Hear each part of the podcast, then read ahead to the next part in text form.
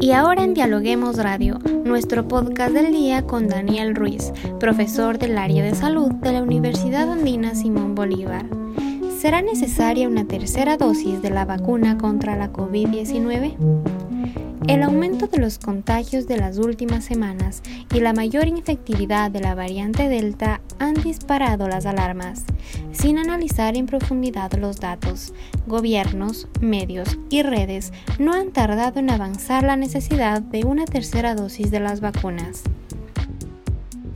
Soy Gabriela Barreros y estamos aquí para hablar de todos los temas con los académicos de las universidades más importantes del país.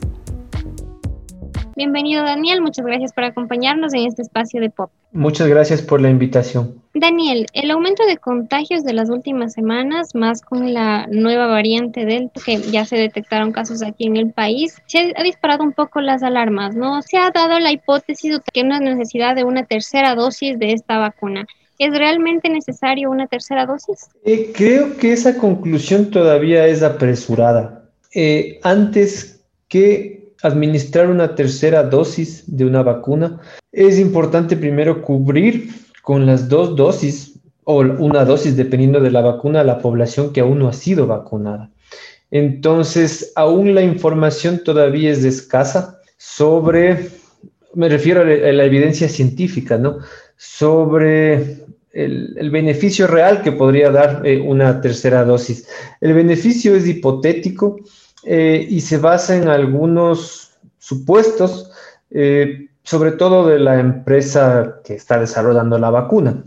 Entonces, em, todavía no ha sido aprobada por, algún, por otros gobiernos o por otras instancias encargadas de la prevención y control de enfermedades de esta tercera dosis, sino que más bien ha sido una propuesta que todavía está siendo analizada y que todavía no es muy clara porque como le había dicho hace un momento, todavía no existen ensayos clínicos suficientes que permitan conocer si es que en efecto la tercera dosis puede ser o no eh, beneficiosa. Eh, hay una declaración realizada por parte de la, de la empresa farmacéutica eh, Pfizer BioNTech en la cual mencionan ellos una probable necesidad de esta administración de la segunda dosis y solicitan inclusive autorizaciones para el uso de emergencia en Estados Unidos, sobre todo para la aprobación de emergencia.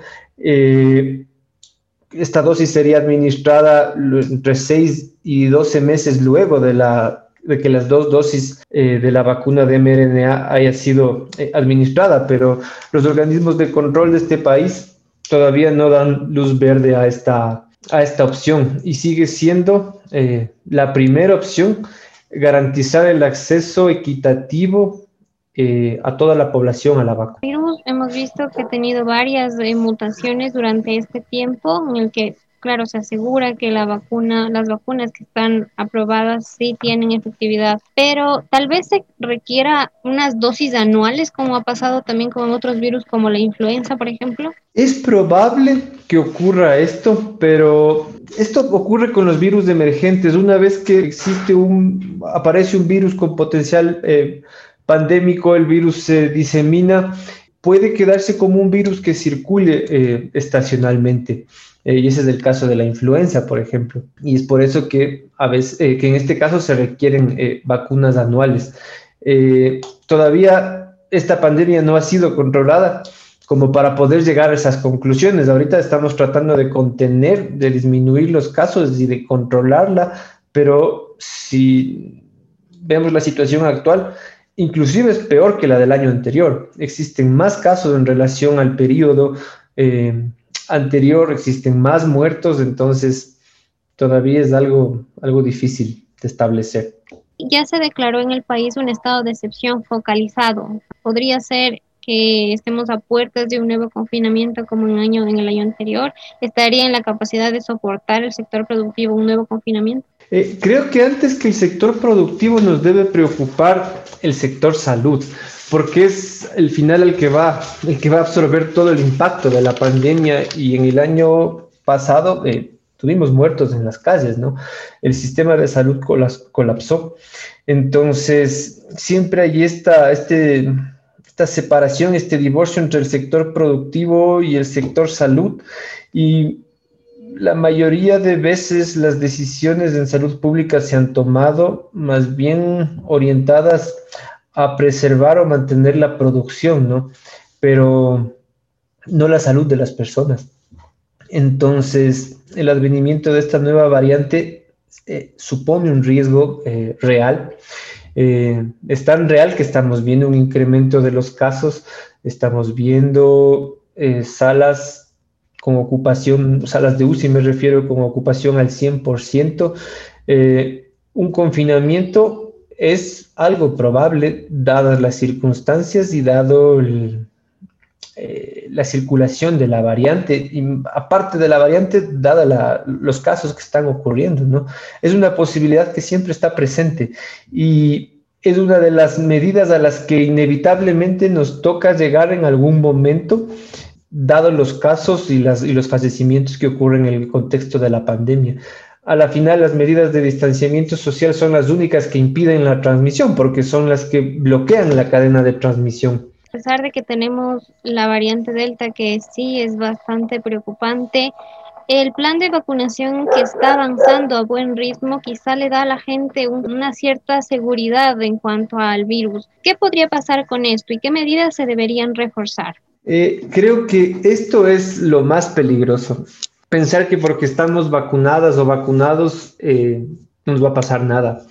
Eh, y esto es un problema de salud pública, inclusive porque las, las omisiones que pueden efectuar, o sea, tener las personas en cuanto a las medidas de prevención, hacen que aumenten los contagios. Existen contagios en personas con dos dosis de vacuna.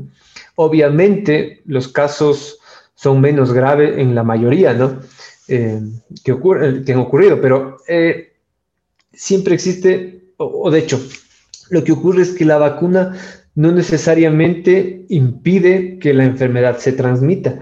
Eh, ahora estamos avanzando a buen ritmo, ¿no? Pero consideremos que la variante seguramente ya está circulando desde hace algún tiempo. Entonces, es una carrera entre las dosis administradas y la variante a, medida que se va diseminando en la población, ¿no es cierto? Porque existe transmisión eh, comunitaria. Entonces, eh, lo, fundamental es mantener las medidas tener en mente siempre que pese a que esté vacunado y pese a que yo tenga una menor probabilidad de enfermarme gravemente o de morir, todavía existe una alta posibilidad de que yo transmita el virus a alguien más, inclusive de manera sintomática. Eh, recordemos que eso es lo que miden los ensayos clínicos, ¿no? La efectividad, eh, o sea, los casos que ocurren en personas con síntomas y pruebas eh, positivas.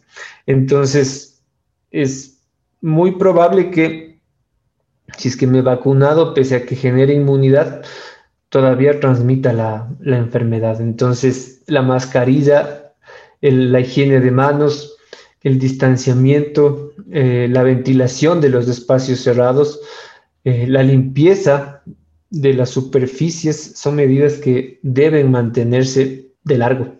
Perfecto, Daniel. ¿Tiene algunas otras recomendaciones más para estas personas que quizás sienten que ya acabó la pandemia, no? Creo que siempre es importante eh, ser solidarios, ¿no? Y pensar que mm, las acciones, y, responsables, ¿no? Solidarios y responsables, y pensar que las acciones que yo puedo poner en práctica eh, podrían determinar que una persona inclusive muera, ¿no? Entonces, si es que yo eh, lo tomo a la ligera, pienso que porque estoy vacunado se acabó la pandemia, estoy totalmente equivocado. Eh, existe todavía transmisión, puedo contagiar a mis seres queridos en casa y mis seres queridos pueden morir si es que no han tenido la vacuna o si en una proporción mínima, pese a que están vacunados, eh, la infección por COVID ha sido grave. Entonces creo que pese a que estemos vacunados, debemos mantener las prácticas como si no lo estuviéramos, como teniendo en cuenta que el riesgo siempre está presente. Perfecto, Daniel. Muchísimas gracias por acompañarnos en este espacio de podcast y por darnos estas recomendaciones tan importantes en este momento. Con muchísimo gusto. Gracias por la invitación. Y muchas gracias amigos por escucharnos. No se olviden de seguirnos en nuestras redes sociales, Facebook, Twitter e Instagram como Dialoguemos Info y visitar nuestra página web www.dialoguemos.es. Conmigo, hasta la próxima.